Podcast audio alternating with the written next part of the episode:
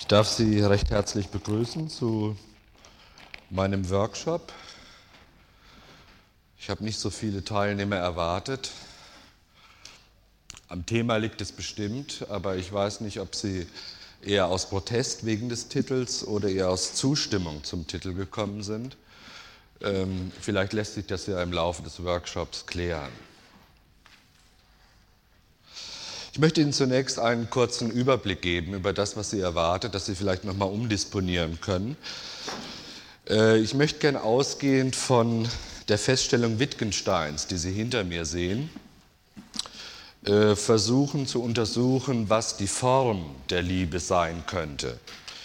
Form vielleicht verstehbar als Topographie, wo wir also suchen sollten, wenn wir auf der Suche nach Liebe oder nach, sogar vielleicht nach der Liebe sind und damit eng verbunden, welche Gewissheiten bzw. Ungewissheiten sich mit diesem Begriff oder mit dieser Idee Liebe verbinden könnten. Danach möchte ich gerne äh, ein wenig den Inhalt als Unterschied zur Form, den Inhalt der Liebe untersuchen. Das heißt, welche Ideen, Vorstellungen, Affekte und damit verbundene Handlungen sich mit der Liebe verbinden können. Und schließlich möchte ich zum Schluss einige Implikationen dieser Untersuchungen für therapeutische Belange vorstellen. Und zwar sowohl was die Beschreibung als auch die Erklärung, die Bewertung und therapeutische Handlungen selbst angeht.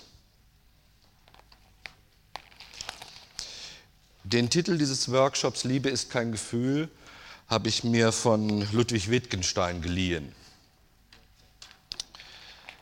Äh, Wittgensteins Ansatz und wie ich meine auch der systemische Ansatz, in dem ich mich beheimatet habe, lässt sich als ein methodischer Behaviorismus bezeichnen, in dem innere Vorgänge, was immer das ist, wir werden uns noch damit beschäftigen, äußerer Kriterien bedarf.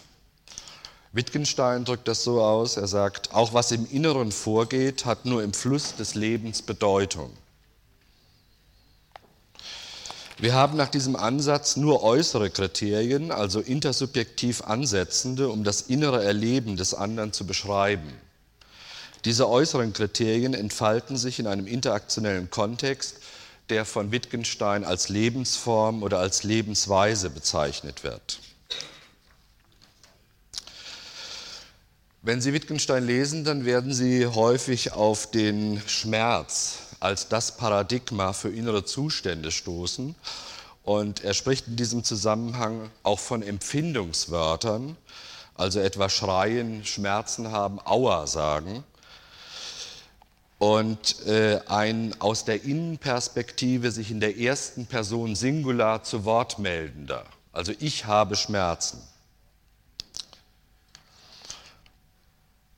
Verben dieser Art, wenn sie vorgetragen werden in der ersten Person Singular, sind hinsichtlich eines außenstehenden Beobachters durch Beobachtung weder zu verifizieren noch zu falsifizieren.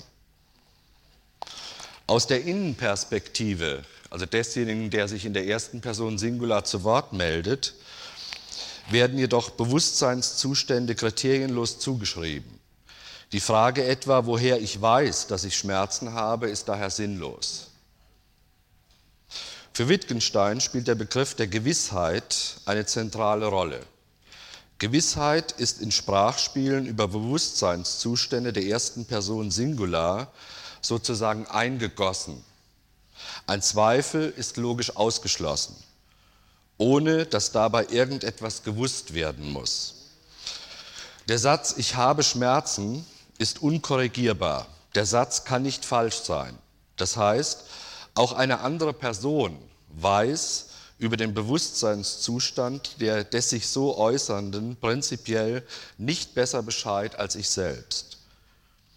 Und ich schreibe mir jenseits objektiver Kriterien meine Bewusstseinszustände selbst zu.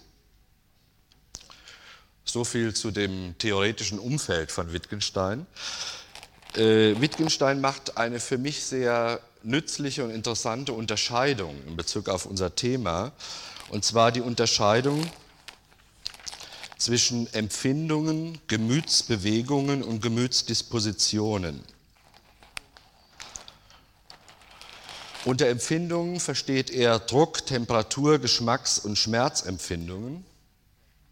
Der Ort der Empfindungen wird in den Körper lokalisiert. Die Empfindungen entstehen im Kontakt mit dem Körper. Ihre Ursachen, also beispielsweise ein Stich, sind gleichzeitig auch ihr Objekt, der Ort, auf den sie sich beziehen.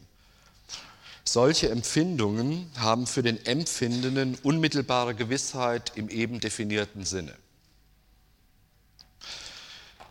Davon unterscheidet er Gemütsbewegungen, die er klassifiziert etwa nach Freude, Furcht und Angst, jeweils vor oder über etwas. Gemütsbewegungen beziehen sich auf ein Objekt, nämlich das vor oder über das etwas ausgesagt wird. Dieses Objekt ist jedoch nicht die Ursache der Gemütsbewegungen. Gemütsbewegungen unterrichten uns also nicht über die Außenwelt mit ihrem Objekt. Ich meine, Gemütsbewegungen sind nichts anderes als Bezeichnungen, die ein Gemütsbewegter vornimmt. Auch hier in Bezug auf die Gemütsbewegungen gibt es für den Gemütsbewegten eine unmittelbare Gewissheit. Wir erfahren jedoch, wenn jemand Aussagen macht wie ich fürchte mich vor oder ich habe Angst vor, in keiner Weise irgendetwas über die Außenwelt, auf die sich dieser Gemütsbewegte bezieht, sondern er wendet nur eine Bezeichnung, wenn man so will, die Bezeichnung des Affektes oder die Bezeichnung des Gefühls daraufhin an. Das dritte wären dann Gemütsdispositionen. Zu diesen Gemütsdispositionen zählt Wittgenstein die Liebe. Gemütsdispositionen können gewissermaßen die Prämissen, die Voraussetzungen für Gemütsbewegungen sein. Hier werden sozusagen Bezeichnungen hergestellt und zum Gebrauch zur Verfügung gestellt, die dann als Gemütsbewegungen realisiert werden. Hier gibt es keine unmittelbare Gewissheit mehr wie Sie wahrscheinlich aus dem täglichen Leben wissen. Man kann nie sicher sein, ob man wirklich liebt oder nur so tut, als ob man lebt.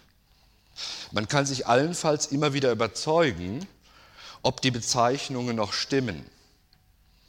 Es kann hier nicht gefühlt werden, es kann nur bestimmt werden, indem man sich überzeugt, etwa indem ein Verhalten X präsentiert wird und die Prämissen an diesem Verhalten erprobt werden.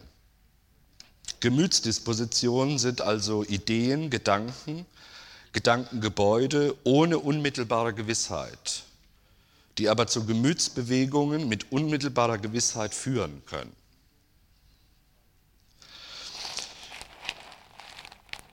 Unter der Form der Liebe sollen hier einige Hypothesen verstanden werden, wo und mit welchen Konsequenzen Liebe erscheinen kann wenn sie in der Lebensform, das heißt im alltäglichen Vollzug, etwa in Sprache benutzt werden. Insbesondere soll dies unter dem Gesichtspunkt von Gewissheit oder besser von Ungewissheit untersucht werden. Weil ich denke, diese Unterscheidung in Bezug auf Gewissheit, und Ungewissheit hat unmittelbar praktische Konsequenzen für therapeutische Zwecke. Daraus ergeben sich einige Dilemmata in Paarbeziehungen, die es dann wert sind, von Psychotherapeuten beobachtet zu werden. Ich schlage Ihnen dazu ein Modell vor, was in Anlehnung an äh, Luhmann entwickelt wurde. Wenn man so will, ein, ein Menschenbild, was aus drei Systemen bestehen soll. Unten sehen Sie das von mir genannte gelebte Leben, darüber dann das erlebte Leben und oben das erzählte Leben. Was ist damit gemeint? Unter gelebtem Leben verstehe ich die Biologie oder die Physiologie, die Biochemie, also das, was wir als Biologie eines Menschen bezeichnen würden. Erlebtes Leben wäre je nach Geschmack als Bewusstsein, als innerer Prozess zu verstehen. Und erzähltes Leben entsteht immer dann, wenn jemand sich in Sprache, in Kommunikation mit jemandem begibt, aber nicht nur in Sprache. Also in Bezug auf mich sind all die Tausenden von biochemischen Prozessen, die zurzeit in meiner Leber ablaufen, ein Teil meines gelebten Lebens. Gleichzeitig kann ich bestimmte innere Prozesse ablaufen lassen, zum Beispiel die Vorstellung, oh meine arme Leber, was ich gestern Abend wieder mit der veranstaltet habe. Das wäre erlebtes Leben. Und wenn ich Ihnen hier über meine Leber erzähle, dann wäre das in dem System erzähltes Leben. Aber erzählen alleine ist nicht erzähltes Leben, sondern das kann auch etwas sein, was man vielleicht als Performance bezeichnen könnte. Wenn Sie als gebildeter Mensch wissen, dass unter dem rechten Rippenbogen die Leber meist hart zu fühlen ist und ich mich hier vor Ihnen her bewege und ständig so mache, dann können Sie möglicherweise daraus entnehmen, dass ich etwas über die Leber erzählen will oder sogar schon erzähle. Ja? Oder ein weißer Kittel oder ein Stethoskop, all diese Dinge oder ein Elektroschockgerät in der entsprechenden Umgebung natürlich. All diese Dinge sind Teile von erzähltem Leben. Jetzt stellt sich die Frage, wenn wir das auf Liebe anwenden, wo in diesem Bild Liebe erscheinen könnte. Stellen Sie sich den unwahrscheinlichen Fall vor, Sie äh, treffen auf jemanden und der sagt zu ihnen, ich liebe dich. Ja, das soll gelegentlich vorkommen. Und sie stehen jetzt vor der Frage, kann ich dem glauben oder kann ich dem nicht glauben? Und sie hätten dieses Konzept dieser drei Ebenen, dann befinden sie sich im Bereich des erzählten Lebens.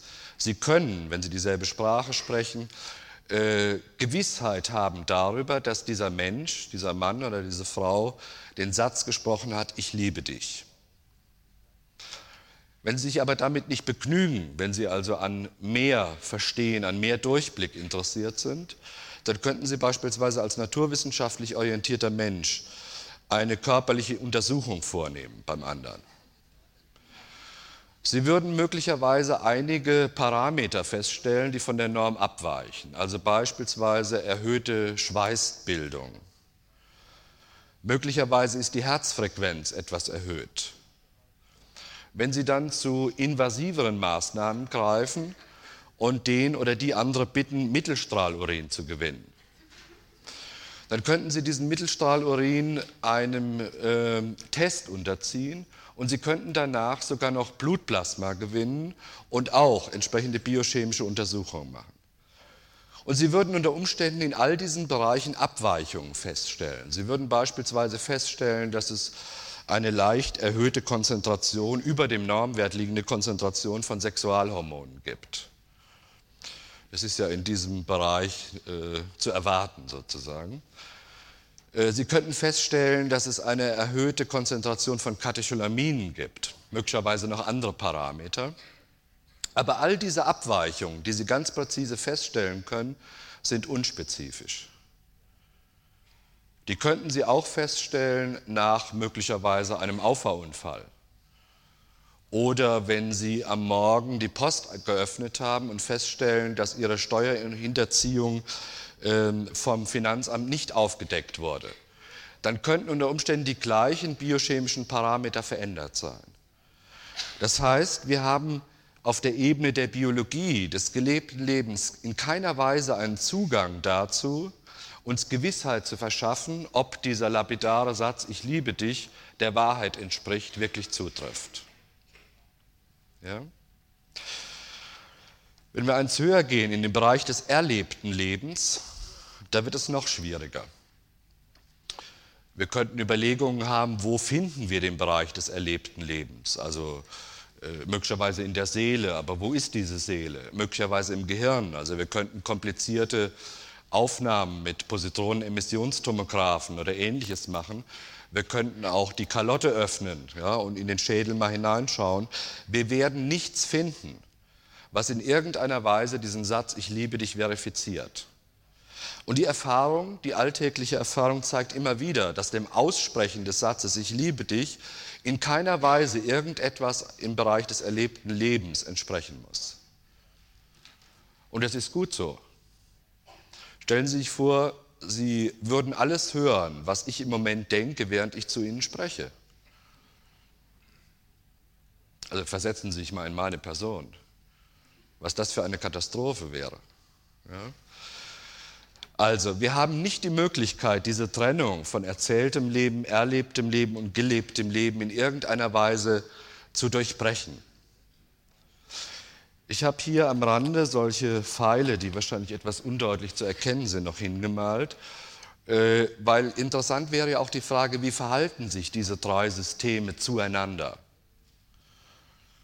Und aus meiner Sicht verhalten die sich so zueinander, dass jedes für die anderen Systeme Umwelt darstellt. Umwelt in einem Sinne nicht von Determinierung dessen, was dann in einem System stattfindet, sondern nur die Bereitstellung von bestimmten Umweltvariablen, Klimavariablen, von Atmosphäre. Das also im, im erlebten Leben als System betrachtet in der Umwelt des erlebten Lebens, in der Biologie bestimmte Veränderungen stattfinden können, die aber nicht direkt determinieren, was im Bereich des erlebten Lebens tatsächlich dann erlebt wird, sondern nur eine Klimavariable darstellen. Das erlebte Leben macht sich dann selbst seine Bedeutung, seine Bewertung, seine Affekte im Sinne von Beschreibungen der Umwelt. Und umgekehrt gilt das Gleiche. Etwas genauer möchte ich noch auf den Bereich des erlebten Lebens eingehen, weil ja die Frage sich stellt, also was passiert da oder was kann man sich vorstellen, was da passieren kann im Bereich des Erlebens, im Bereich des Bewusstseins.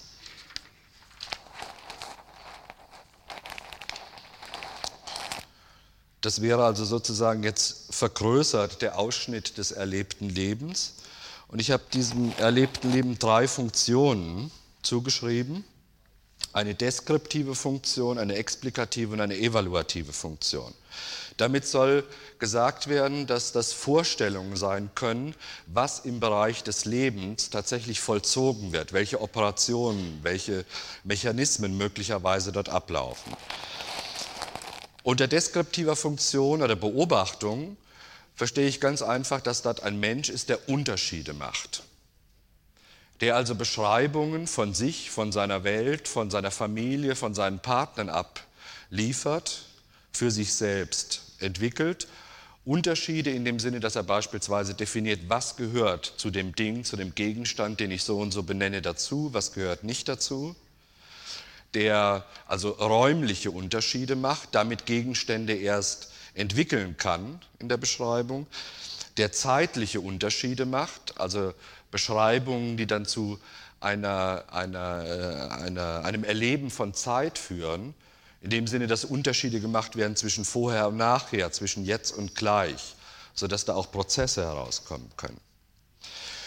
Die explikative Funktion, darunter verstehe ich die im Bereich des Erlebens die Funktion, Erklärungen zu entwickeln. Das heißt, wenn man durch Unterschiede bestimmte Dinge und voneinander unterschieden hat, äh, Überlegungen anzustellen, wie der eine Mechanismus, wie ein bestimmter Mechanismus das eine Ding aus dem anderen entstehen lässt. Zum Beispiel über Ursache-Wirkungsrelation. Und unter der evaluativen Funktion, darunter verstehe ich Bewertungen, die ganz einfach abgegeben werden. Also die einfachste Bewertung wäre gut oder böse. All diese drei Funktionen stehen untereinander in einer Beziehung und in derselben Reihenfolge, die ich eben angegeben habe, also von Beschreibung über Erklärung zu Bewertung, kommt man immer mehr zur Handlung. Will man also überhaupt nicht handeln oder besser gesagt braucht man nicht zu handeln, dann kommt man sehr gut mit der beschreibenden Funktion aus. Es reicht, wenn man nur beschreibt. Ist man gezwungen zu handeln, als Familienmitglied, als einer, der eine Paarbeziehung hat, als Therapeut, dann muss man Erklärungen und Bewertungen entwickeln, weil die einen erst in die Lage versetzen, aus der Vielzahl möglicher Handlungen bestimmte Handlungen auszuwählen. Warum diese ganze Rede? Es soll doch um Affekte oder nicht oder um, um die Negation von Effekten gehen. Ich denke, dass hier im Bereich der evaluativen Funktion die Gefühle gemacht werden dass also Bewertungen der Mechanismus sind, durch den ähm, Gemütsbewegungen, wie Wittgenstein das sagt, oder was wir als Gefühle vielleicht definieren, entstehen. Um das etwas genauer zu beschreiben, hat sich für mich eine äh, Untersuchung von einem Psychologen Osgood und äh, mit Mitarbeitern, der in den 70er Jahren sehr interessante Untersuchungen gemacht hat, als sehr nützlich erwiesen. Der Osgood hat äh, untersucht in, ich glaube, 26 oder 27 Sprachen, also in interkulturellen Studien, welche Wörter benutzt werden, mit welchen Bedeutungen, wenn über Affekte gesprochen wird. Und er hat in diesen interkulturellen Studien drei Faktoren, drei bipolare Faktoren gefunden, mit denen in Sprache über Affekte gesprochen wird. Und das sind die drei, die drei bipolaren Begriffe aktiv-passiv, stark-schwach und gut-böse sodass ich also nach der äh, Theorie und nach den Ergebnissen von Herrn Osgood so etwas wie die Sprache der Gefühle formulieren lässt anhand dieser drei bipolaren Bewertungsmuster, die in meinem äh, Modell im Bereich der evaluativen Funktion des erlebten Lebens eine Rolle spielen. Man stellt sich das dann so vor, dass diese drei Faktoren in einem dreidimensionalen Raum, hier etwas dilettantisch vielleicht angedeutet durch diesen Würfel, ein dreidimensionales Gebilde ausmachen. Also beispielsweise hier hinten die Linie, das wäre die Unterscheidung stark-schwach, hier vorne die Unterscheidung gut-böse und hier die Unterscheidung aktiv-passiv. Sodass der Inhalt des gesamten Würfels, das wären Bewertungscluster, aus denen bestimmte Gefühle, das heißt Bezeichnungen für das, was in bestimmter Weise bewertet wird, entstehen können. Ich habe darunter einfach mal die acht möglichen Bewertungscluster zusammengestellt mit Zahlen. Diese Zahlen finden Sie jeweils in einer Ecke des Würfels. damit es so ein bisschen deutlicher wird, was, was heißt das eigentlich, also was bedeutet das für praktische Lebensvollzüge, möchte ich zunächst einfach ein kurzes Zitat mir erlauben, vom Herrn Osgood selbst vorzulesen. Herr Osgood schreibt, wie für den Neandertaler ist auch heute für uns an dem Zeichen für eine Sache wichtig, ob es für uns etwas Gutes oder etwas Böses meint. Ist es eine gute Antilope oder ein böser Säbelzahntiger? Zweitens, ob es etwas meint, was in Bezug auf mich stark oder schwach ist. Ist es ein starker Säbelzahntiger oder eine schwache Mücke?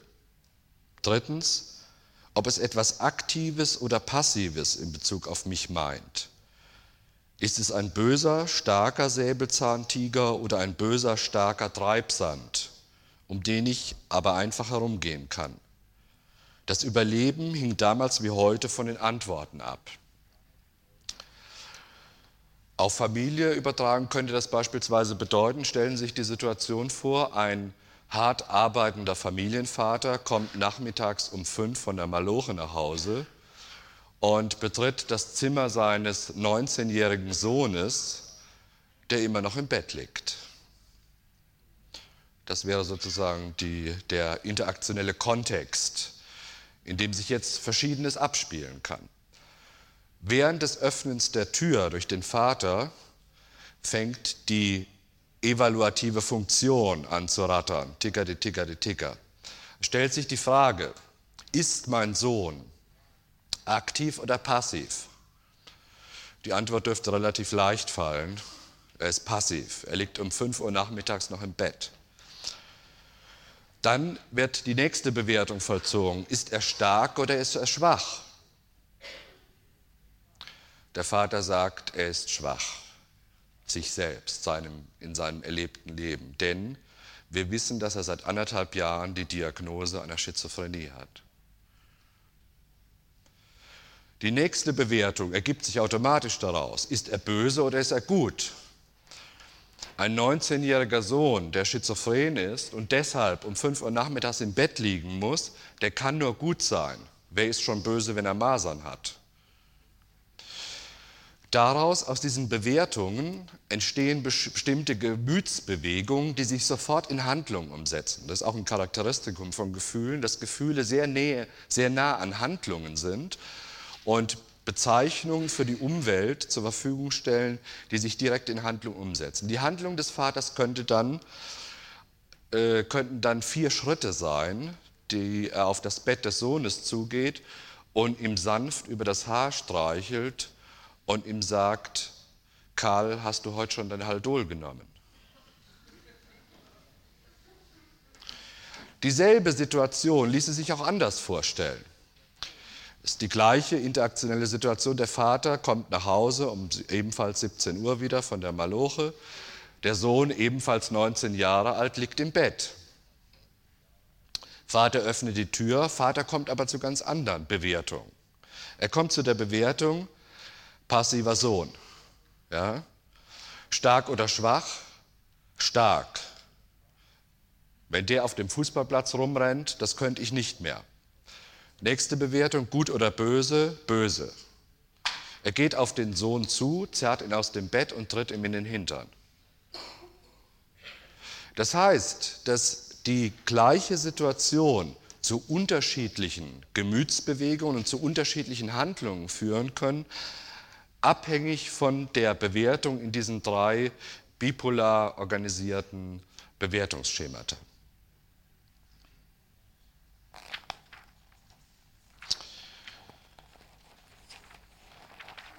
Wenn wir nochmal zurückkommen zu unserem Schema, dann ist die Frage zu stellen, wenn zwei solcher Menschen mit diesen drei Systemen, die füreinander Umwelt darstellen, aufeinandertreffen, ja, was ja für Liebe durchaus eine bedenkenswerte Situation sein könnte.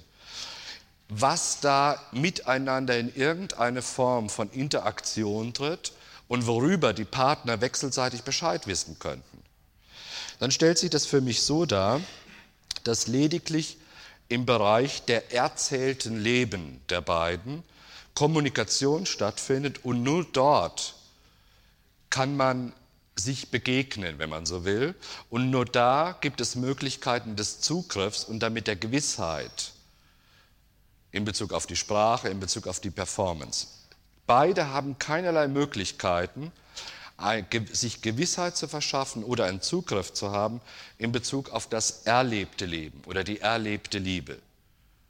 Wir sind sozusagen darauf angewiesen, die Sprache oder Handlungen, die die Sprache begleiten, als den einzigen Gegenstand nehmen zu können, mit dem wir in irgendeiner Form etwas anfangen können. Alles andere ist Zugabe ohne Relevanz.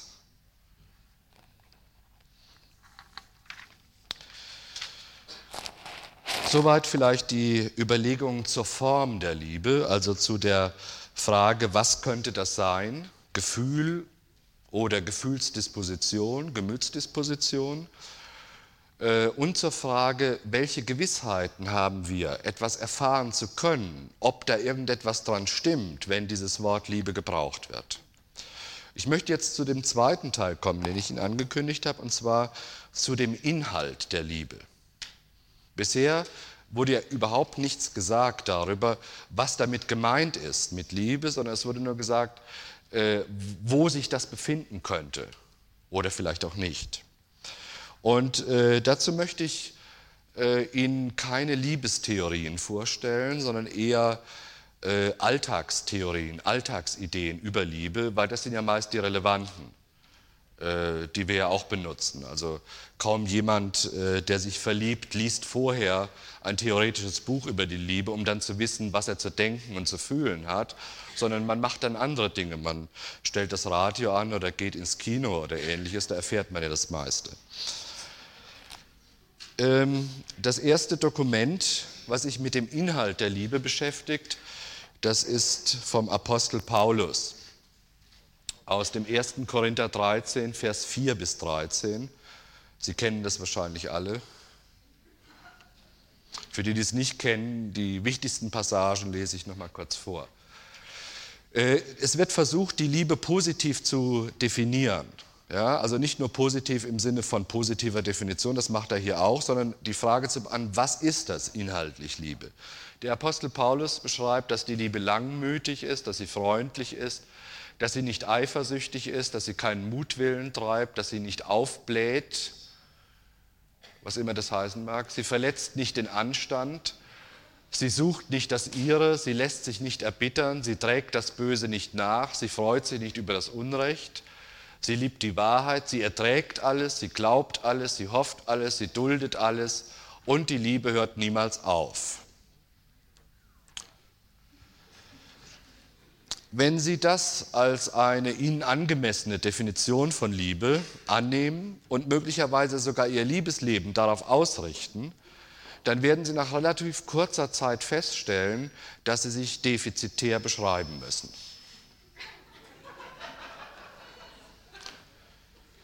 Also diese äh, Form der Definition von Inhalt der Liebe scheint etwas für Heilige, selig gesprochene oder andere Anwärter auf solche Ehrungen zu sein aber nicht für den Normalverbraucher.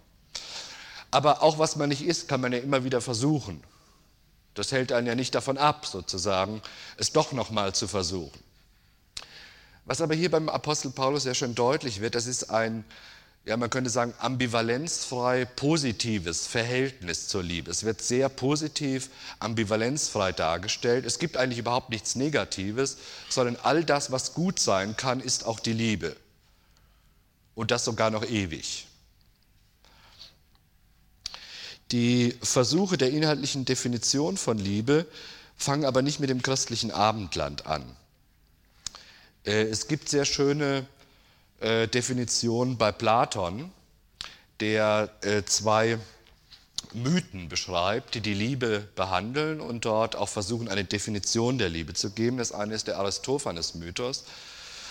Da schreibt Platon, dass der Mensch ursprünglich äh, fast ein Gott war und in der Nähe der Götter gelebt hat, im Olymp. Allerdings in ganz anderer Form, als wie Sie den Menschen heute an sich und an anderen Menschen erkennen, als Kugel. Das waren Kugelmenschen und die haben mit den Göttern zusammengelebt. Und wie das so ist, wenn man fast Gott ist, man möchte dann richtig Gott sein und äh, die wollten mehr diese Kugelmenschen. Und nach einer gewissen Zeit ist dem Zeus das zu bunt geworden, weil die immer aufsässiger wurden, immer mehr, immer göttlicheres wollten. Und er musste sich überlegen, was machen wir jetzt gegen diese Kugelmenschen, damit die wieder auf das rechte Maß sozusagen zurückgestutzt werden. Und er kam auf die Idee, diese Kugelmenschen durchzuschneiden sodass aus einem göttlichen Kugelmensch sozusagen zwei menschliche Kugelhälften geworden sind, daher auch wahrscheinlich der Ausdruck die bessere Hälfte. Und das war gleichzeitig verbunden damit, dass diese besseren Hälften, diese beiden Hälften, nicht mehr im Olymp leben durften, sondern auf die Erde kommen mussten und dort ihr Leben fristen mussten. Sodass nach diesem Mythos heutzutage sozusagen immer zwei Kugelhälften durch die Welt irren und äh, jeder sucht sozusagen seine andere Hälfte. Aber nicht nach dem Passepartout-Schema, sondern äh, es gibt immer nur eine spezifische andere Hälfte. Ja? Von daher ist klar, dass es äh, häufig nicht so klappt in den Beziehungen. Sie haben einfach die falsche Hälfte erwischt, wenn Sie das mal erfahren haben sollen, dass es nicht so klappt. Das heißt, da wird die Idee sozusagen entwickelt, äh, dass die Liebe etwas ist, was den göttlichen Zustand vorher in einem Prozess eine Art Restitutio ad integrum wiederherstellen kann. Und dass Liebe spezifisch ist, dass es sozusagen also nur zwei Hälften gibt, die spezifisch aufeinander passen und dass man sozusagen die, das ganze Leben über auf dieser Welt auf der Suche nach der anderen Hälfte ist. Und wenn es dann Zoom macht, dann hat es geklappt sozusagen. Ja? Gibt es da Fragen, Peter? Bitte? Ja, da kommen wir später drauf. Also kommen wir zuerst mal nur zu den Voraussetzungen, zu den Ideen der Voraussetzungen und dann kommen wir mal dazu, wieso es dann nicht hält. Ja, ja der zweite Mythos ist äh, ein Mythos, in dem Platon sich äh, mit der Liebe als Form des Wahnsinns beschäftigt. Ja, also da wurde, Platon hat da sehr gute Vorarbeiten geleistet. Äh, die Liebe wurde unter Psychopathologie abgehakt, was ich für ein sehr interessantes und sehr nützliches Vorgehen halte. Ich werde später noch darauf zurückkommen. Ähm, und zwar äh, unterscheidet Platon menschlichen Wahnsinn und göttlichen Wahnsinn und die Liebe fällt unter den Bereich des göttlichen Wahnsinns. Und zwar meint Platon in diesem Mythos, dass äh, die Seelen der Menschen ähm, ursprünglich auch im Olymp, nicht auf der Erde gelebt haben, und zwar als äh, befiederte, beflügelte Seelen, die immer paarweise durch den Olymp geflogen sind. Und es kam dann, wie das halt so üblich ist, wenn man fast kein Gott ist, wieder der Versuch, so zu werden wie die Götter. Die mussten bestraft werden. Was ist passiert? Die Flügel wurden gestutzt, das Gefieder wuchs zurück und was das Schlimmste war, diese Seelen mussten in den Körper von Menschen hinein, also nicht mehr schön durch, leicht durch den Olymp fliegen, sondern diese beschwerlichen Wege in den Körper der Menschen auf der Erde. Sodass in jedem Mensch eine ehemals beflügelte Seele wohnt und jeweils zwei Menschen durch die Gegend, äh, durch die Welt gehen und es kann sein, dass zwei Menschen, in deren Seelen, äh, in deren Körper Seelen sind, die ursprünglich miteinander durch den Olymp geflogen sind, dass diese Menschen aufeinandertreffen. Und dann fängt der Wahnsinn an. Ja? Es kommt also zu physiologischen Veränderungen. Ja? Die Psychiater kennen das möglicherweise als perniziöse Katatonie, so wird das beschrieben. Es kommt also zu einer Temperaturerhöhung massivst, ja, also fast lebensgefährlich, äh, erhöhte Schweißneigung und dadurch fängt plötzlich das Gefieder wieder an zu sprießen. Ja. Es wachsen Flügel und dann können zwei Menschen, die sich erkannt haben, sozusagen als die ehemals Göttlichen durch den Olymp flatternden, wieder zusammen durchs Leben fliegen. Ja, das erklärt auch viele dieser Elevationserlebnisse, die häufig geschildert werden in der Phase der Verliebtheit. Ja, wie auf Wolken gehen und all diese Leichtigkeit, die haben wahrscheinlich in ihren, ihren Ursprung in diesen psychopathologischen Beobachtungen von Platon. Das Ganze ist jetzt Jahrhunderte her, aber diese Idee scheint relativ stabil zu sein. Sie können, wenn Sie in die Wochenendausgaben von Zeitungen hineinschauen, unter der Rubrik Heiratsannoncen, Bekanntschaftsanzeigen, äh, übrigens ein hervorragendes äh, anthropologisches Material für Psychotherapeuten. Da finden Sie die Ideen, die Ihre Klienten haben und die, sich, die Sie sich selbst nicht mehr trauen zu haben, weil Sie inzwischen Jörg Willi oder Helm Stirlin oder sowas gelesen haben. Aber die meisten Patienten lesen Helm Stirlin nicht. Ja, also wenn Sie etwas über Ihre Patienten wissen wollen, was die denken, schauen Sie in die Wochenendausgabe der Zeitung. Und ich habe da einfach reingeschaut, also das, äh, das wichtigste Material, also wenn Sie da wirklich tätig werden wollen, das, die beste Quelle, die ich Ihnen da empfehlen kann, ist das Deutsche Ärzteblatt. Da werden Sie immer fündig. Ja? Und ich habe einfach mal so ein paar von diesen Ideen, die Menschen haben, die sie anbieten sozusagen auf dem Beziehungsmarkt. Die Heiratsannoncen sind ja das Angebot der wahre Liebe auf dem Beziehungsmarkt. Und der Markt ist hart. Ja? Und deshalb müssen diese Ideen schon so formuliert sein, dass sie irgendetwas beim anderen ansprechen. Ja? Marktwirtschaft, ist es einfach so, dass man nicht irgendwas verkaufen kann, sondern es muss irgendwo anknüpfen an den Bedürfnissen des anderen. Und insofern sind diese Ideen, die dort produziert werden, wahrscheinlich hochrelevant für die Ideen, die Menschen haben in Bezug auf Liebe und möglicherweise in Bezug dann auch auf die Gestaltung von Paarbeziehungen. Ein halber Mensch.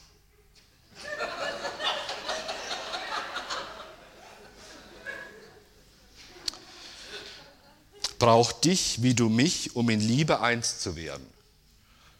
Also es scheint so zu sein, dass Platon dort relativ stabile Ideen beschrieben hat, die heutzutage sogar im Ärzteblatt, ja also von gebildeten Menschen wie einem 34-jährigen und dazu großen und schlanken Arzt auch noch produziert werden.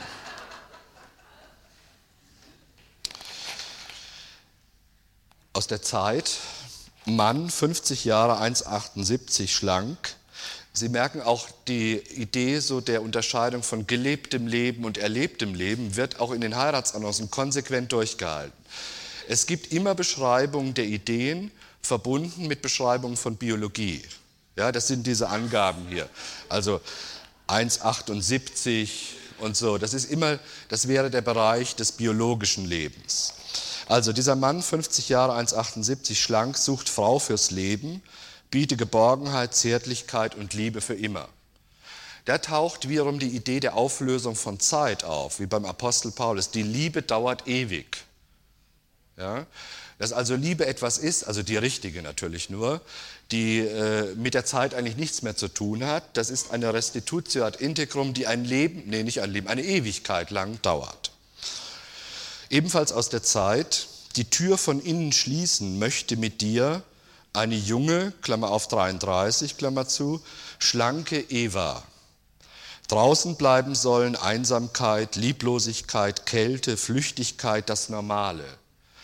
Drinnen sollen sein Zärtlichkeit, Güte, Geborgenheit, Verständnis, Spontaneität, Romantik, ein Hauch von Erotik, Eva und du, ein Adam mit Sehnsucht nach einer harmonisch bleibenden Partnerschaft. Das sind, war halt nur eine Idee sozusagen. Aber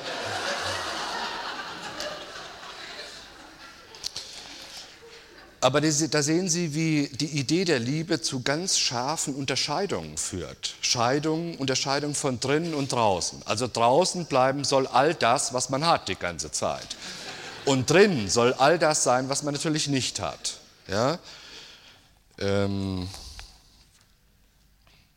ebenfalls aus der Zeit, mein Himmel wird immer heiterer. Nun fehlt nur noch ein leibhaftiger Engel, sanft, vielleicht künstlerisch per Du mit Gott. Also hier taucht auch wieder die Idee auf, dass die Liebe irgendetwas ist, was einen wieder in Kontakt mit den Göttern oder mit dem einen Gott, mit dem man schon mal zusammen schöne Zeiten hinter sich gebracht hat, auf dem Olymp zu, tun hat. Frankfurter Rundschau. Engel vorhanden, Himmel gesucht.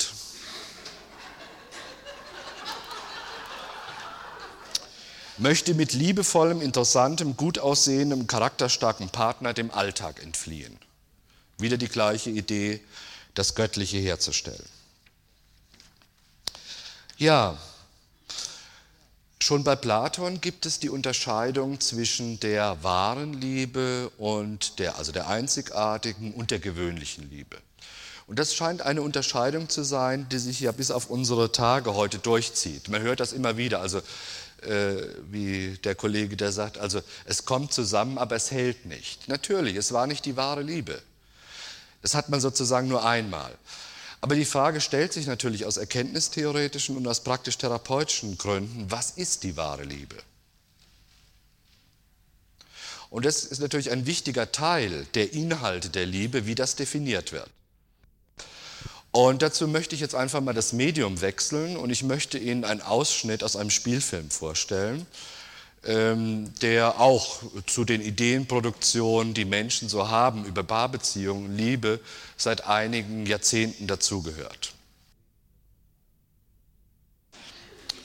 Das ist ein Film, der vor über 50 Jahren gedreht wurde, ich glaube im Jahr 1940. Und als er gedreht wurde, äh, dachte niemand daran, dass das ein besonderer Erfolg würde. Und es ist einer der größten Erfolge in der Geschichte des Films. Äh, es dachte auch niemand daran, also bei den Vorbereitungen, also bei der Besetzung der Rollen, sodass andere Schauspieler, die viel bekannter waren als Humphrey Bogart zu dem damaligen Zeitpunkt, auch die Rolle abgelehnt hatten. Also unter anderem ein Herr Ronald Reagan war vorgesehen für diese Rolle. So geht's halt. Und selbst heute, also 52 Jahre danach, gibt es kaum jemanden hier in dem Saal, der diesen Film nicht kennt. Also es gibt ganze kommunalen Kinos, die haben ihre Existenzgrundlage auf diesem Film aufgebaut. Und es ist keine Seltenheit, also dass man hört, es gibt Leute, die haben den 15, 16, 20 Mal gesehen. Die Frage ist, welche Ideen werden in diesem Film verkauft, dass dieser Film zu einem Kultfilm wird. Kultfilme Also Filme, die zu Kultfilmen werden, unterliegen quasi einer großen basisdemokratischen Volksabstimmung darüber, ob die Ideen, die in ihnen verkauft werden, irgendetwas mit den Ideen der Leute zu tun haben, die in die Filme hineingehen. Ja? Also insofern können Sie sich immer an dem, was gängig ist im Moment, orientieren. Hitparaden, das sind auch große basisdemokratische Volksabstimmungen. Wenn Sie etwas wissen wollen über die Ideen, die Ihre Klienten, wenn Sie Klienten haben, ähm, äh, bewegen und auf denen die ihr Leben aufbauen. Ich meine, die zentrale Idee, weshalb dieser Film zu einem Kultfilm wurde, ist die Idee der wahren Liebe. Stellen Sie sich vor, der Vorschlag von Humphrey Bogart auf dem Weg nach Marseille, also zunächst mal die äh, äh, Ingrid Bergmann wäre tatsächlich zum Bahnhof gekommen, die wären nach Marseille gefahren und der Zugführer hätte die beiden auf dem Weg nach Marseille getraut. Glauben Sie, ein Schwein wäre in diesen Film reingegangen?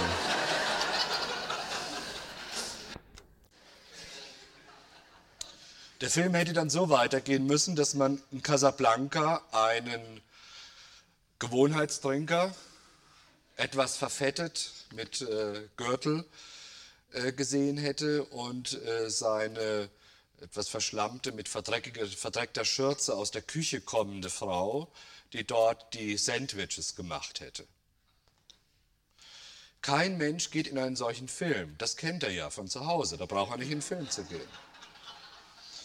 Also das sind ja die bekannten Verläufe sozusagen. Man geht ja in den Film, um gerade das zu sehen, was man nicht hat, nämlich die wahre Liebe. Das heißt, die wahre Liebe, das wäre meine Hypothese zur Erklärung dieses Erfolges auch, ist die Liebe, die nicht zu Potte kommt, also im Alltag nicht zu Potte kommt. Weil dieser Film geht auch so weiter, Humphrey Bogart und Ingrid Bergmann treffen sich in Casablanca, aber wie der Zufall so will, Victor Laszlo ist dabei. Ja? Es gibt immer einen Victor Laszlo irgendwo. Und das Ganze endet eben damit, dass äh, Ingrid Bergmann und Viktor Laszlo mit dem Flugzeug wegfliegen und Humphrey Bogart steht wieder in Casablanca allein. Und insofern hat er weiterhin die wahre Liebe zu Ingrid Bergmann, weil diese Liebe halt sich nicht bei der Geschäftsführung von Ricks Café bewähren muss. Und das ist der Tod jeder Liebe. Also die Alltagsbeziehung ist der Tod der wahren Liebe. Das ist im Prinzip also die Idee, die hier vermittelt wird. Und ich denke, das ist eine hervorragende Darstellung nicht die erste, ja, sondern also die Idee ist wahrscheinlich schon sehr alt. Also wer sich wer kultureller höher, höher stehend als das, was dieser Workshop so bietet hier, an Romeo und Julia beispielsweise denkt, also der wird an ähnliche Ideen erinnert werden. Aber das sind die aktuellen im Moment, die man so kennt. Äh, ich habe jetzt mehrfach schon Schlager angedeutet und das ist eine wahre Fundgrube der Definition von Inhalten, was Liebe ist. Ja? Und ich möchte Ihnen auf gar keinen Fall vorenthalten, den absoluten Großmeister der, der Definition des Inhaltes von Liebe hier vorzustellen, und zwar in, ähm, in Wort und Stimme.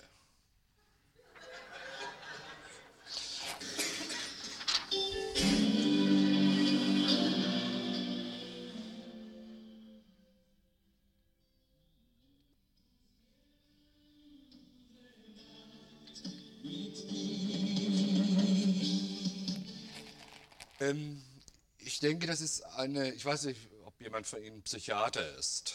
Äh, ich will einfach diesen äh, sehr typischen, paradigmatischen Text sozusagen über Inhalt von Liebe äh, einfach mal versuchen, unter psychopathologischen Gesichtspunkten zu analysieren. Da ist eine Menge drin. Ja? Äh, was uns auch äh, unter Umständen äh, mehr Informationen gibt über die Ausgangsfrage, was ist der Inhalt der Liebe. Ja?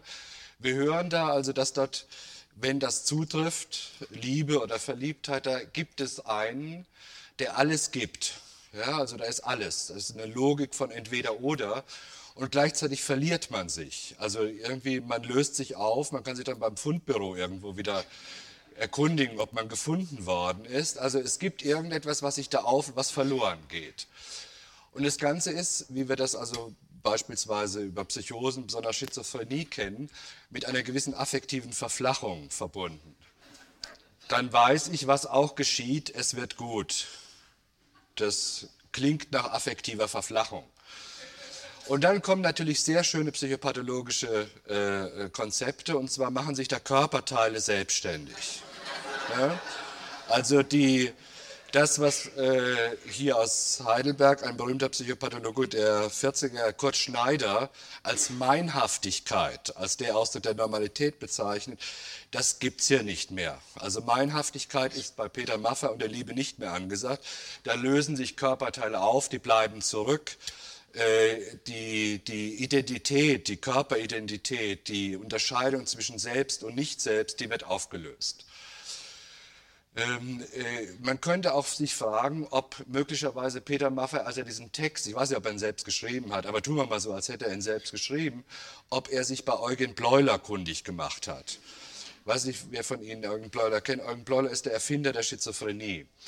Äh, und er schreibt in seinem äh, Buch Dementia Praecox, das ist nichts Unanständiges. Äh, und die Gruppe der Schizophrenien 1911 dass äh, der Affekt von Schizophrenen sich so aus äh, so ansieht oder möglicherweise ist das gar kein Affekt, dass mit einem Auge gelacht, mit dem anderen geweint werden kann. Also man muss sich das irgendwie so vorstellen. Und genau dasselbe taucht hier auch. Wenn ich weine, dann weint nur ein Teil von mir und der andere lacht mit dir. Also es sieht so aus, als hätten die Phänomene, die hier beschrieben werden und scheinbar glaubhaft beschrieben werden, weil diese Sachen werden gekauft und angehört, ja, als hätten die etwas damit zu tun, dass Liebe oder Verliebtheit so etwas wie eine polizeilich erlaubte Psychose ist. Wahrscheinlich deshalb erlaubt, weil sie nur vorübergehend, also ein Durchgangssyndrom darstellt. Wenn sie länger dauern würde, würde das möglicherweise zu Personalproblemen, die es eh schon gibt, in psychiatrischen Kliniken führen. Ähm, dann ein sehr schönes Phänomen, der, ein Satz, der fast in jedem Liebeslied auftaucht. Du sagst immer, was du denkst. Ja, das ist das Phänomen der geöffneten Kalotte. Ja, also erlebtes Leben, das, was ich am Anfang in dem Modell versucht habe zu sagen, erlebtes Leben und erzähltes Leben haben ihren Unterschied aufgelöst. Das, was erzählt wird, ist gleichzeitig erlebt. Ja? Sie kennen das in anderer Form, also auch von einem Vertreter dieses Genres, Dalia Lavie. Äh, ich lese wie in einem Buch. Äh, ich lese in dir wie in einem Buch. Ja, also das, ist, das kann man aufmachen, kann man drin blättern, alles lesen. Da gibt es also nicht mehr den Unterschied, der ja das Leben eigentlich lebenswert macht, das Missverstanden werden. Ja, wenn es das nicht gäbe, wenn es das nicht gibt, ja, also wenn sozusagen das Denken und das Sagen oder ich schaue dir in die Augen, Kleines, und damit ist alles klar, also ich schaue, ich kann dir alles ablesen vom Gesicht. Wenn das sozusagen der Fall sein sollte, dann ist Schizophrenie angesagt oder Liebe angesagt, ja. Wir Normalmenschen haben Gott sei Dank immer wieder die Gelegenheit des Missverstandenwerdens, was uns Gefühl, das Gefühl der Meinhaftigkeit gibt. Ja?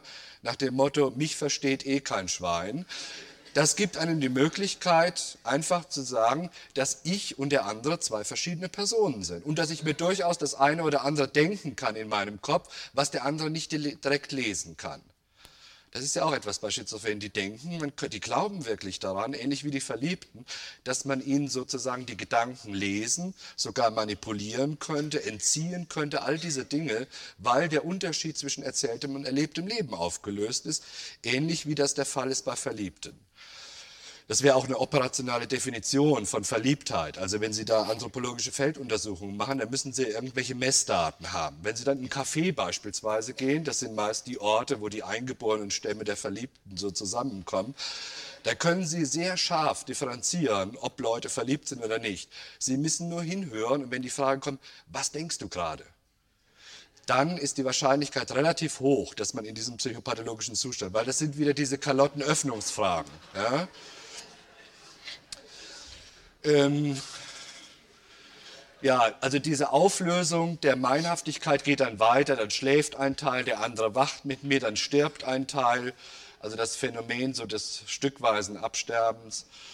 Äh, all diese Dinge, die also die, die Körperidentität, die Auflösung, den Wahnsinn sozusagen bedeuten. Ich möchte Sie da nicht weiter belästigen mit, äh, mit Schlagertexten, aber ähm, die Frage ist ja noch zu beantworten, äh, welche Evolution macht auch die Idee der Liebe durch? Die Idee der Liebe ist ja nicht immer die gleiche, sozusagen, wenn man zum ersten Mal mit ihr konfrontiert ist. Mit 17 hat man noch Träume, da wachsen noch alle Bäume. Es macht einen Unterschied, ob das nach der Postmenopause passiert. Ja, nachdem also mehrfach die, Liebe, die Idee der Liebe schon äh, erprobt worden ist. Und da habe ich bei einem anderen Sänger einen sehr schönen Entwicklungszyklus über die Liebe gefunden. Das ist der Herr Krönemeyer. Also hier geht es um die Frage, welche Entwicklung macht die Liebe durch im Laufe des Lebens, im Laufe der Liebe, im Laufe der äh, Dinge, die da passieren können. Grönemeyer 1. Da wird zunächst mal wieder beschrieben, was das für ein Phänomen ist, die Liebe. Ja, also das hat er hier bei Grönemeyer meistens medizinische Metaphern oder Suchtmetaphern. Also das ist die Psychopathologie, die bei ihm eine Rolle spielt. Also das hat so etwas wie bösartiger Tumor mit Metastasen. Äh, du hast mich total eingenommen, du hältst jede Zelle besetzt. aber auch Bergsteiger-Metaphern. Du hast den Gipfel erklommen, mir gezeigt, wie man Berge versetzt, ja, also auch so das Phänomen des Eingenommenwerdens, ja. Dann hat er Zoom gemacht und eigentlich, man hat sich aufgegeben, man ist verloren, also man ist überwältigt von einem wirklich sehr, sehr malignen Tumor, beziehungsweise von sehr cleveren Bergsteigern, die da den Berg erklommen haben. Dann kommt wahrscheinlich eine sehr geschlechtsspezifische Metapher, nämlich liegt meine Seele in Falten, bügelst du sie auf.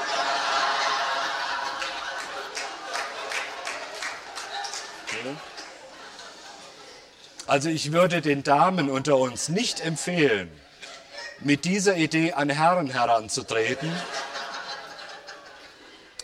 wenn sie in irgendeiner Weise in Liebesdingen erfolgreich sein wollen. Ja? Weil äh, vom Bügeln verstehen die meisten Herren nicht so viel. Besonders vom Seele aufbügeln. Ja?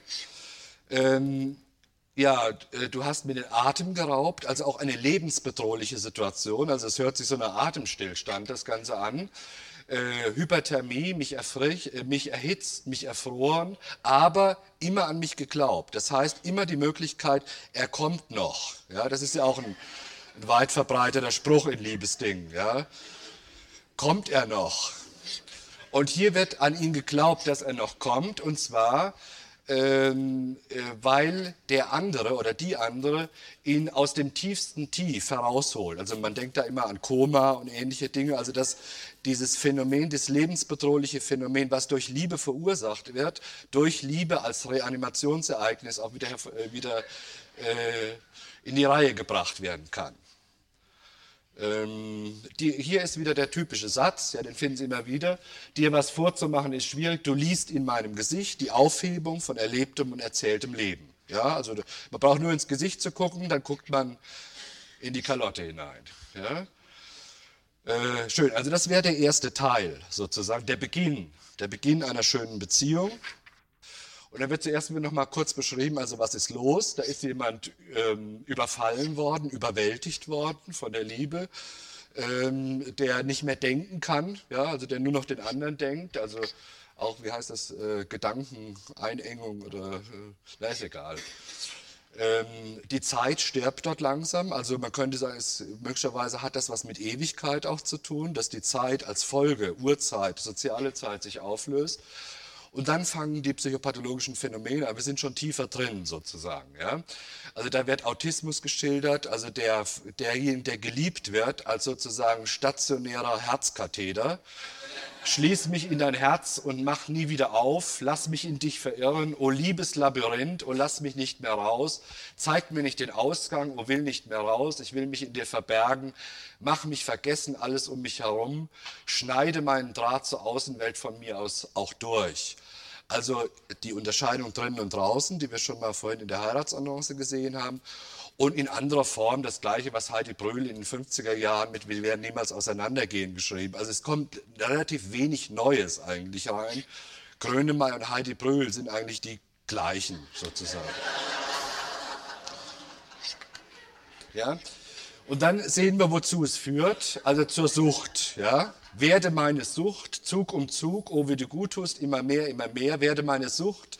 Ich krieg von dir nie genug, oh wie du gut tust mit dir eins sein, darauf schwöre ich Mark und Bein.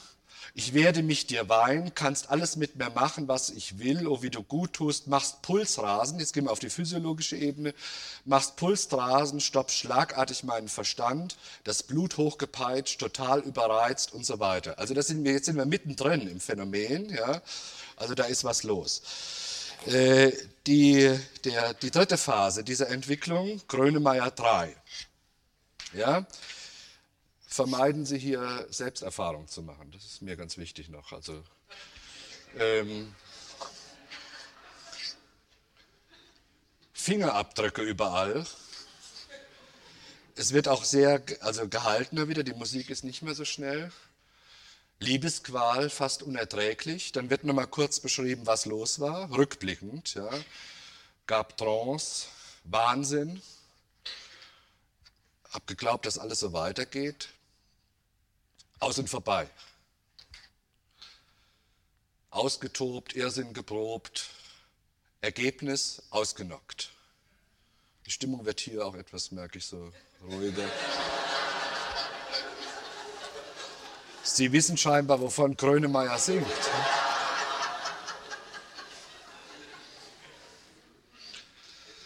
Im Ergebnis fast bekloppt, völlig behämmert aus und vorbei, viel zu viel hinterlassen, viel zu viel in mich graviert, viel zu viel hinterlassen, du vernarbst so schwer, liebesversehrt.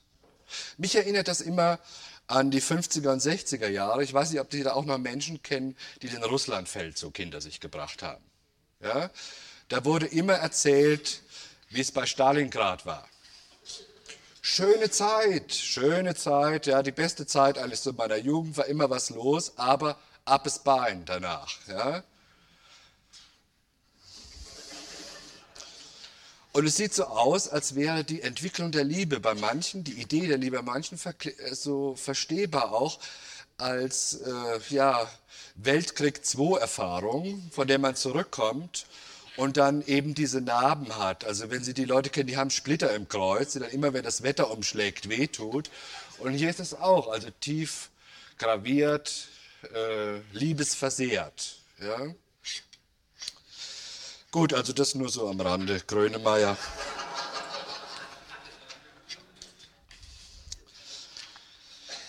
Kommen wir jetzt wieder zu was Ernsthaftem. Ähm, meine Idee ist, dass sich die Idee der Liebe mit verschiedenen Dingen verknüpft, wenn man diese, wenn man das einfach mal, diese Empirie, die ich Ihnen jetzt vorgeführt habe, mal versucht zusammenzufassen, dann scheint sich die Idee der Liebe zu verknüpfen mit dem gleichzeitigen Wunsch nach und der Furcht vor etwas. Also dem Wunsch nach Nähe, versteh du mich ganz. Ja? Äh, ich will nicht nur dir nah sein, sondern dein Herzkatheter, also in dem ich nicht mehr rauskomme, in dir drin. Was natürlich ganz automatisch die Furcht vor dem Grenzverlust auch bedeuten kann. Grenzverlusten im Sinne, da lösen sich Dinge auf, da bleiben Teile zurück sozusagen. Was passiert mit denen, wenn ich nicht mehr dabei bin, wenn dann ein Körperteil von mir dort irgendwo anders ist? Also das kann auch ja ängstigend sein. Wer Schizophrene kennt, weiß, dass es nicht unbedingt Spaß macht, aus Leichenteilen zusammengebaut zu sein vom Jupiter zu kommen oder sowas. Äh, es, es verbindet sich häufig der Wunsch nach der Geborgenheit, endlich aufgehoben zu, endlich das zu haben, was man die ganze Zeit nicht hat in dieser kalten Welt draußen, Geschäftswelt, Konkurrenz und ähnliches, mit der Furcht vor der Abhängigkeit, sprich Sucht. Abhängigkeit, dass man sozusagen ohne den anderen eigentlich nicht mehr leben kann, ohne den Reanimator, ohne die eiserne Lunge, an die man angeschlossen ist. Der Wunsch nach der Verschmelzung, sich aufzulösen, endlich mal den eigenen Körper verlassen zu können und sich an einen anderen Körper andocken zu können, mit der Furcht vor dem Autonomieverlust, dass dann wieder Körperteile sich, ähm, sich selbstständig machen. Der Wunsch nach dem Ungewöhnlichen, nach dem Unkontrollierbaren, also all dem, was den Alltag nicht ausmacht. Ja, die Höhenflüge, die Elevationserlebnisse, all diese Dinge, die den Alltag nicht ausmachen.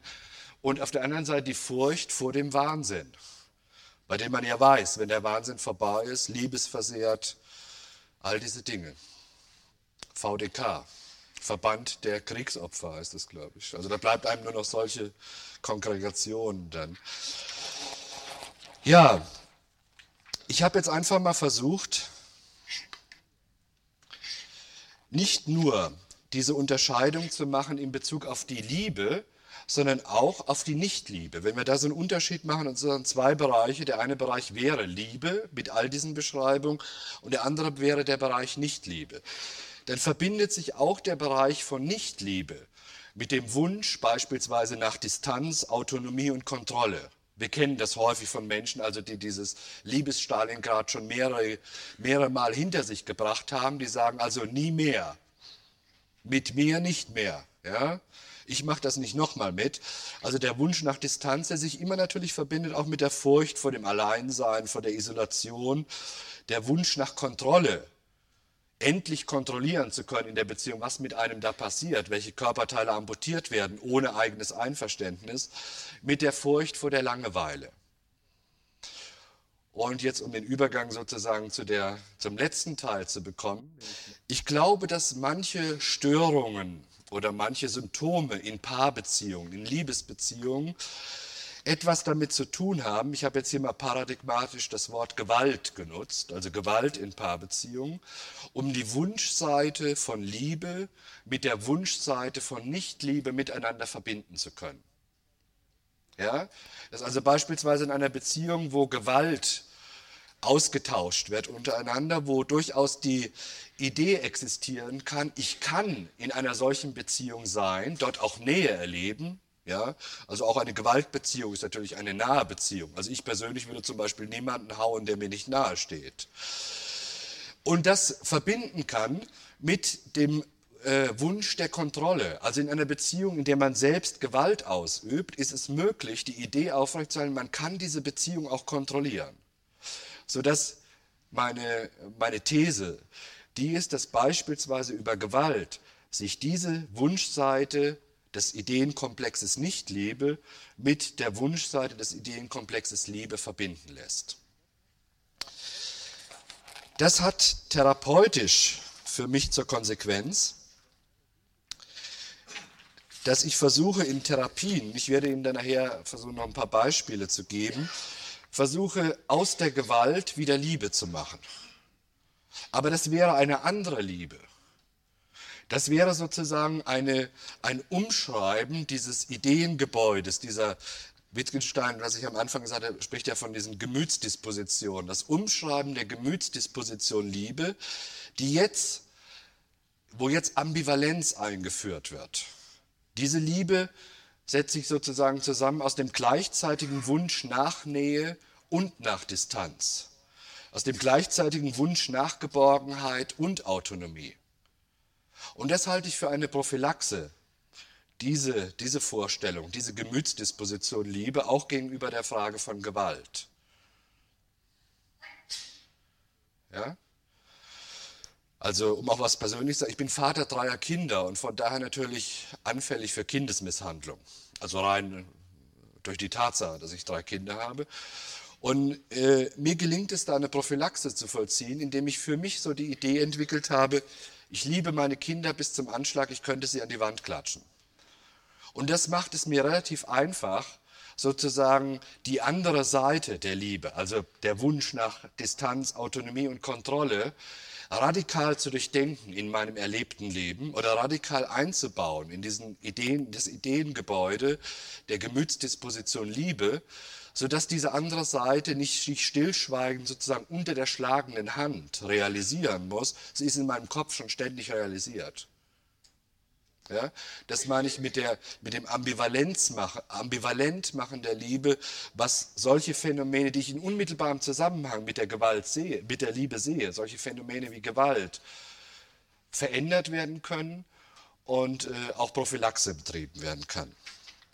Nicht zufällig habe ich am Anfang Erich Mielke da oben hingehängt, der sagt, ich liebe euch alle. Erich Mielke war auch so ein groß angelegter, ich schaue dir in die Augen, kleiner Gucker, mit Hilfsmittel sozusagen. Ja. Mir scheint das kein Zufall, also dass er die Liebe strapaziert hat. Und ich glaube, er glaubte tatsächlich auch dran. Er wäre konsequent in der Tradition eines Humphrey Bogart zu sehen. Ähm, bevor wir eine Pause machen, möchte ich gerne so versuchen, etwas zusammenzufassen auf welche Fragen man kommen kann, wenn man sich mit der Liebe beschäftigt. Äh, Fragen aber, auf die man nicht kommen muss. Also wenn man auf diese Fragen kommt, dann ist man sozusagen am halben Wege schon beim Scheitern von Paarbeziehungen. Das sind also keine Fragen, die ich empfehle, sondern Fragen, die nur sich relativ leicht stellen, wenn man diese ganzen Ideen berücksichtigt, die ich bisher berücksichtigt habe. Also beispielsweise das erste, die Frage, liebt der oder die andere mich wirklich? Darauf lassen sich natürlich bestimmte verschiedene Antworten geben oder Antwortstrategien. Ja, also der erste wäre der Versuch, seine wahren Gefühle herauszufinden. Durch Selbstversenkung, Meditation oder was es immer dafür Ideen gibt, wie das zustande kommen kann. Also herauszufinden, ob man den anderen wirklich liebt. Das kann so lange gehen, also bis der andere möglicherweise gar nicht mehr unter den Lebenden weilt. Ja, also da gibt es verschiedene Erfahrungen mit diesem Versuch herauszufinden, was die wahren Gefühle sind. Die zweite Antwortstrategie könnte sein, Versuche herauszufinden, ob er oder sie sich mir gegenüber wirklich eindeutig und ambivalenzfrei positiv verhält. Besonders unter verschärften Bedingungen. Ja? Weil wir haben ja eh nichts anderes, außer dem, was die anderen einem anbieten, an Verhalten oder an Sprechen. Das wäre eine Möglichkeit, um das herauszufinden. Die dritte Möglichkeit wäre, prüfe ihn oder sie durch ihm unangenehme Bedingungen. Bleibt er oder sie, könnte Liebe der Grund sein. Sicher kann man nie sein. Ja, also es bleibt ein gewisses Quäntchen an Unsicherheit bleibt. Ja, es könnte ja auch die kürzlich abgeschlossene Lebensversicherung oder die größere Wohnung oder sonst was sein. Übrigens keine schlechten Bedingungen für Liebesbeziehungen, also so äußere Dinge. Die zweite Frage, die sich stellen könnte, wäre, liebe ich wirklich und wenn ja, wie kann ich es beweisen?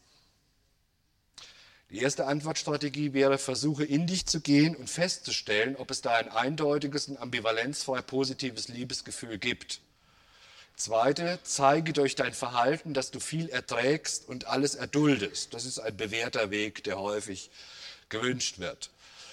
Die dritte Antwortstrategie, stelle im Bedarfsfalle selbst Bedingungen her, die, die, wiederum, die dir wiederum die Gelegenheit geben, alles zu erdulden und damit deine Liebe zu beweisen wird auch gelegentlich vollzogen. Die dritte Frage könnte die sein, handelt es sich tatsächlich um die wahre Liebe? Wir wissen ja inzwischen, was die wahre Liebe ist. Ja?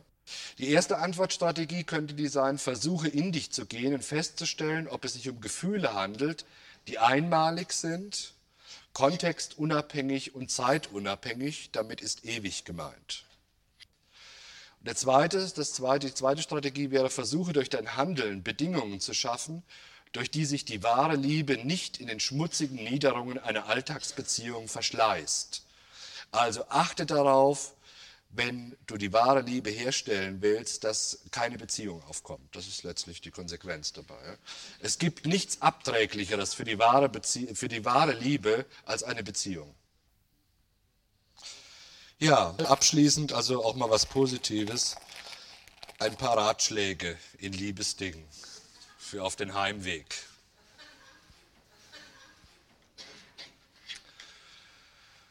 Rechnen Sie mit der Undurchschaubarkeit Ihrer Mitmenschen und insbesondere des oder der Geliebten.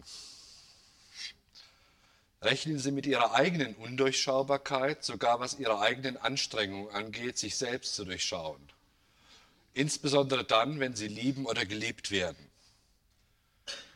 Verzichten Sie auf Sicherheit und begnügen Sie sich allenfalls mit Wahrscheinlichkeiten, besser noch mit als ob Wahrscheinlichkeiten. Nach dem Motto, vertrauen Sie nur der Statistik, die Sie selbst gefälscht haben.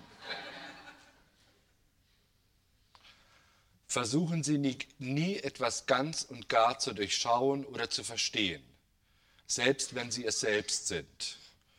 Das habe ich als den berühmten Dummstellreflex bezeichnet. Ja, das wäre soweit, was ich Ihnen anzubieten hätte.